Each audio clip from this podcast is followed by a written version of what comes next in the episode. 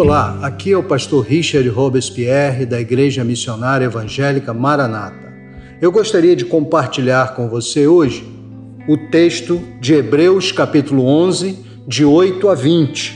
Eu não vou lê-lo todo porque ele é grande, então eu vou apenas dizer para você que a minha mensagem hoje é o que a fé te capacita a fazer. E aí o texto vai nos falar o que aconteceu na vida de Abraão e sua família. Abraão, Isaac, Jacó e Sara, e como eles foram capacitados a fazer coisas pela fé. E o texto começa dizendo a primeira coisa que a fé capacita você e a mim fazer, que é obedecer, mesmo quando não entende o que vai acontecer depois.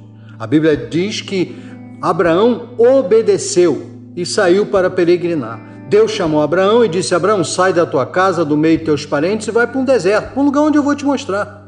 Abraão, você pode imaginar quão confuso ele ficou, não é?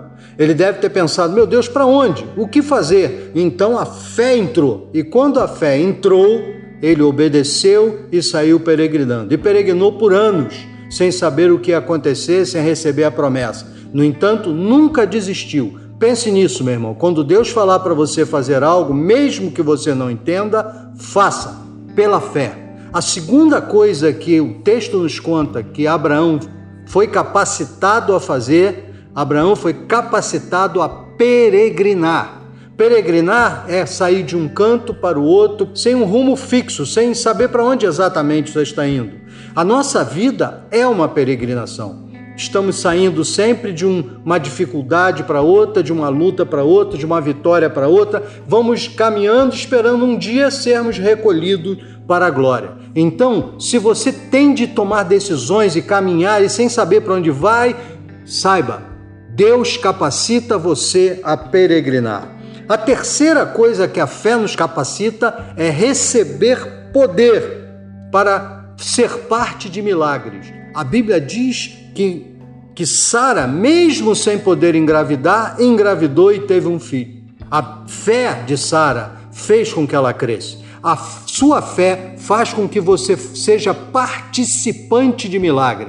Deus pode fazer milagres na sua vida e da sua casa, se você, pela fé, aceitar que isso é possível. Nunca deixe de crer que Deus pode fazer algo na sua vida. Nunca desista, nunca jogue a toalha. Sempre creia que o Senhor é capaz. Quarta coisa, a fé nos capacita e capacitou Abraão. Crer em promessas, mesmo que elas demorem.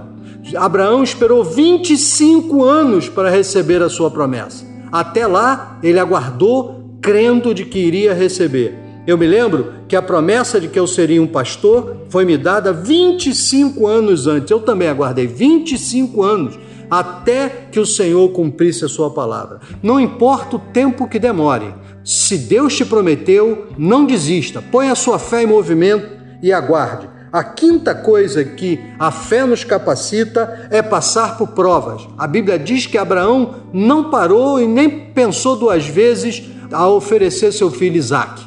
Então, nós, quando somos provados, somos provados para crescimento e ensinamento. Portanto, espere em Deus, porque Ele com certeza vai te aprovar nessa prova e você vai crescer. E por último, a fé nos capacita a crer no futuro melhor. A Bíblia fala que tanto Isaac quanto Jacó abençoaram seus filhos sobre coisas que estariam no futuro. Nós podemos crer que vai passar essa epidemia, que vai passar toda essa luta, que vai passar toda a batalha e ao final nós vamos vencer, porque pela fé nós somos capacitados a crer nisso. Permita orar por você agora e sua casa. Senhor, abençoe os nossos irmãos e as nossas irmãs, que a tua graça e a tua misericórdia estejam com eles, sobre a casa deles. Em nome de Jesus. Amém.